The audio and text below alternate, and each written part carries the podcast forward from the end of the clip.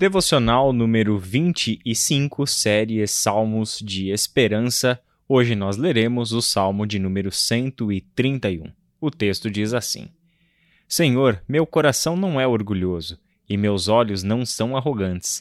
Não me envolvo com questões grandiosas ou maravilhosas demais para minha compreensão. Pelo contrário, acalmei e aquietei a alma como criança desmamada que não chora mais pelo leite da mãe. Sim, minha alma dentro de mim é como uma criança desmamada. Ó Israel, ponha sua esperança no Senhor, agora e para sempre. O Salmo 131 mostra para gente uma das maiores belezas que as Escrituras querem nos comunicar: a possibilidade de descansarmos a nossa alma no Senhor a sabedoria de deixarmos de correr atrás das coisas que este mundo nos apresenta como maravilhosas, grandiosas, como as grandes questões que nossa alma normalmente corre atrás para resolvê-las, mas que acaba se perdendo nos caminhos do orgulho, da arrogância e da soberba. O salmo começa com o salmista fazendo uma afirmação ao Senhor. Senhor, o meu coração não é orgulhoso e os meus olhos não são arrogantes. Ou seja, o salmista sabe que existe um grande problema em cultivar um coração na base do orgulho e fazer com que os seus olhos se tornem arrogantes. O salmista tem a plena convicção de que este não é o caminho do Senhor para a sua criação. Ao contrário, o coração do salmista, que pode afirmar não ser orgulhoso e não ter arrogância em seus olhos é o coração de quem compreendeu a lei do Senhor, que sabe que a cobiça, que a soberba, nada mais são do que sinais de idolatria. Por isso, o salmo começa com uma proclamação daquele que de fato lhe é Senhor e Deus, o Senhor dos céus e da terra, e a Vé no texto original. É o Senhor e não outro ídolo, capaz de gerar no seu coração a soberba e a vaidade capaz de transformar os olhos criados por Deus em olhos voltados para os interesses deste mundo e as demonstrações de sabedoria, conhecimento e também as posses e bens que se tornam grande fonte de soberba e de vaidade. O coração não é orgulhoso, os olhos não são arrogantes. São duas características do salmista declaradas a Deus que são acompanhadas por algumas ações. Não me envolvo com questões grandiosas ou maravilhosas demais para minha compreensão. O salmista tem a disciplina de não correr atrás de coisas que ele julga desnecessárias.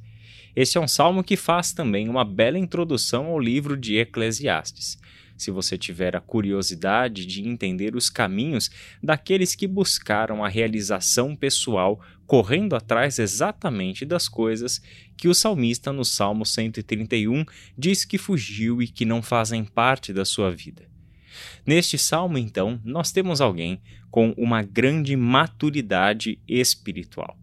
Quem compôs esse salmo, segundo a tradição Davi, é uma pessoa que já viveu bastante chegou a um nível de maturidade a ponto de dizer que ele já entendeu a vontade de Deus, já disciplinou o seu coração, já disciplinou os seus olhos, já disciplinou os desejos que norteiam as suas buscas e realizações.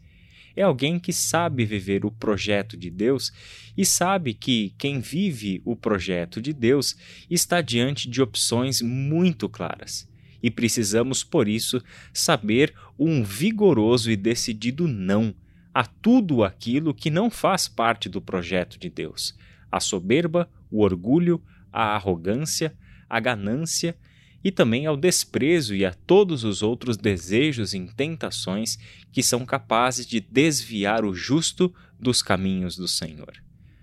Essa maturidade que nós percebemos na pena do salmista é uma maturidade que exige um espírito de confiança, como somente uma criança é capaz de ter, de saber e por isso de nos ensinar. Uma criança desmamada, diz o versículo de número 2: Acalmei e aquietei a minha alma. Este segredo do salmista compartilhado conosco, de acalmar e aquietar a sua alma, ele compara como uma criança desmamada, que já não chora mais pelo leite de sua mãe. Sim, minha alma dentro de mim é como essa criança que acabou de ser amamentada. É a criança satisfeita de ter mamado, a criança que já não chora mais, que não vê mais a necessidade, mas pelo contrário, se vê alimentada, se vê segura, protegida, sabendo que a amamentação não é só uma fonte de alimento, mas um símbolo da proteção, da segurança, do afeto, do carinho.